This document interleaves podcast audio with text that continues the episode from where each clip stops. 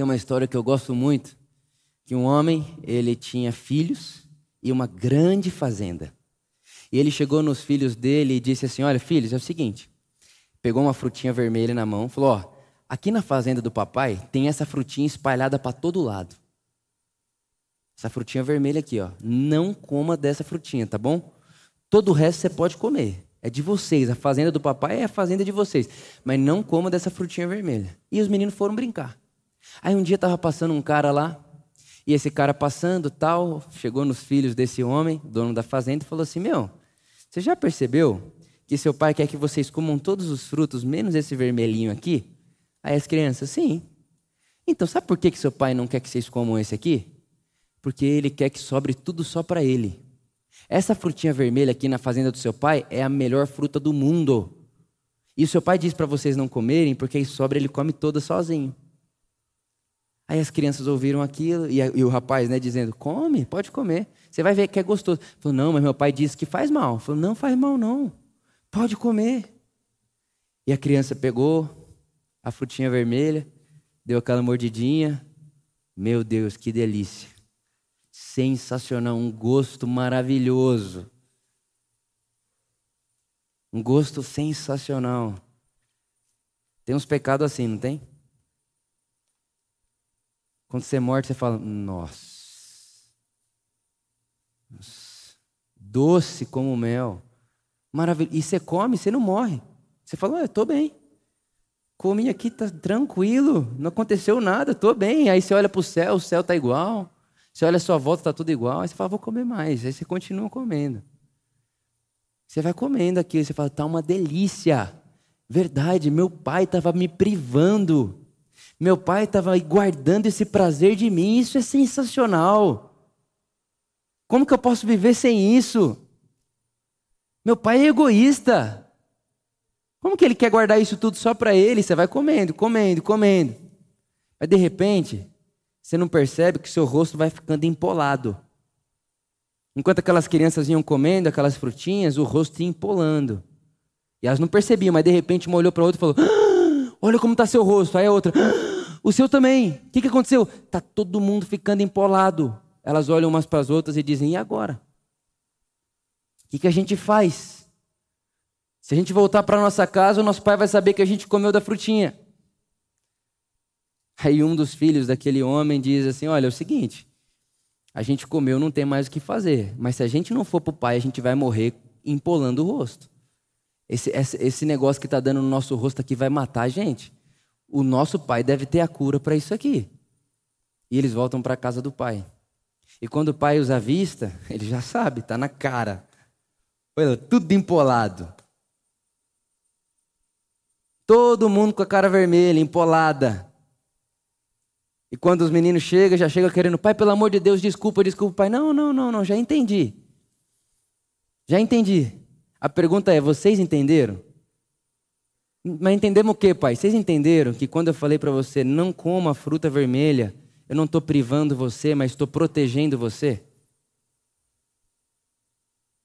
Liberdade com direção. Liberdade com caminho. Liberdade com conselho. Deus não deixa a gente ao léu. Faça o que quiser. Ah, estou comendo a frutinha vermelha aqui, não tem problema. Deus não faz isso. Deus diz: não coma isso aí. Tá, mas eu comi, e agora? Vem até mim, não fuja de mim. Porque eu amo você do jeito que você é, seja lá qual seja o minuto, hora e segundo desse agora. Te amo agora, seja lá quando for esse agora. Vem até mim. Mas eu quero te apontar um caminho para que você não conviva mais com o rosto empolado. Para que você não tenha mais esse perigo de morte. Porque enquanto você come, não é só você que morre. Enquanto você come, você está morrendo e está fazendo a pessoa que está do seu lado morrer também. Irmão, guarda isso no seu coração. Nós somos seres sociais. Tudo que fazemos, até que seja, até coisas que fazemos sozinhos, refletem no todo. Tudo que você faz, tudo que eu faço sozinho, reflete em todas as pessoas à nossa volta. Agora, o que a, a, a liberdade do Evangelho traz para nós jamais é um faça o que quiser. E teve muitas pessoas, inclusive, que quando eu comecei a gritar essa mensagem de liberdade, e eu farei ela o resto da minha vida, pegaram e pegam até hoje e vão continuar pegando. Ah, então eu posso ser livre que Deus me ama? Sim, verdade. Pode, então eu vou comer o que eu quiser. Então tá bom, é verdade. É verdade. Deus te ama. Deus não te ama quando você não come a frutinha. Deus te ama porque te ama. Ele te ama.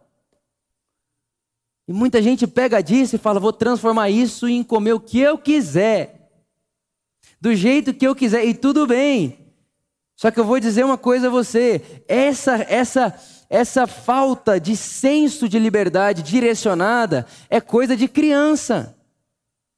Quem é que não pode escolher o que vai comer e o que não vai comer, que hora vai dormir? Bebê.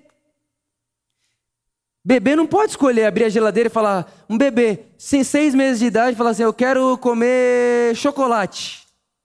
Só chocolate. A partir de agora eu não como mais nada que tem proteína, não como mais nada que traga benefício para o meu corpo, só quero sorvete. Pode uma criança de um ano decidir isso aí? Não. Por quê? Porque ela não sabe lidar com a sua própria liberdade. Você não pode falar para ela, escolha o que você quer. O pai e a mãe precisa dar para ela e ensinar para ela um caminho direcional. Olha, filho, você come isso por causa disso. A gente não fica comendo isso por causa disso. E depois que você direciona, aí sim, quando ela toma consciência de si, você diz para ela: agora vá para o mundo. Mas já te direcionei. Isso é o evangelho. Vá para o mundo direcionado. Vá para o mundo de olho no gabarito. Vá para o mundo de olho na régua. E qual é a régua? A pessoa de Jesus. O Cristo, Filho de Deus encarnado no mundo. Ele é a régua. E aí você pensa, quando nós aprendemos e captamos esse tipo de amor de Deus, que ama a mim e a você como somos, e que deseja que cresçamos, mas que mesmo nos amando como somos e desejando que cresçamos, nos mantém em liberdade, a gente passa a produzir um amor no mundo que aceita as pessoas, que deseja que elas cresçam, mas que deixa elas escolherem a sua própria vida. Porque Deus ama a liberdade. E se Deus ama a liberdade e nos deu liberdade, quem somos nós para tirarmos a liberdade uns dos outros? Nós passamos a refletir no mundo esse amor, essa graça.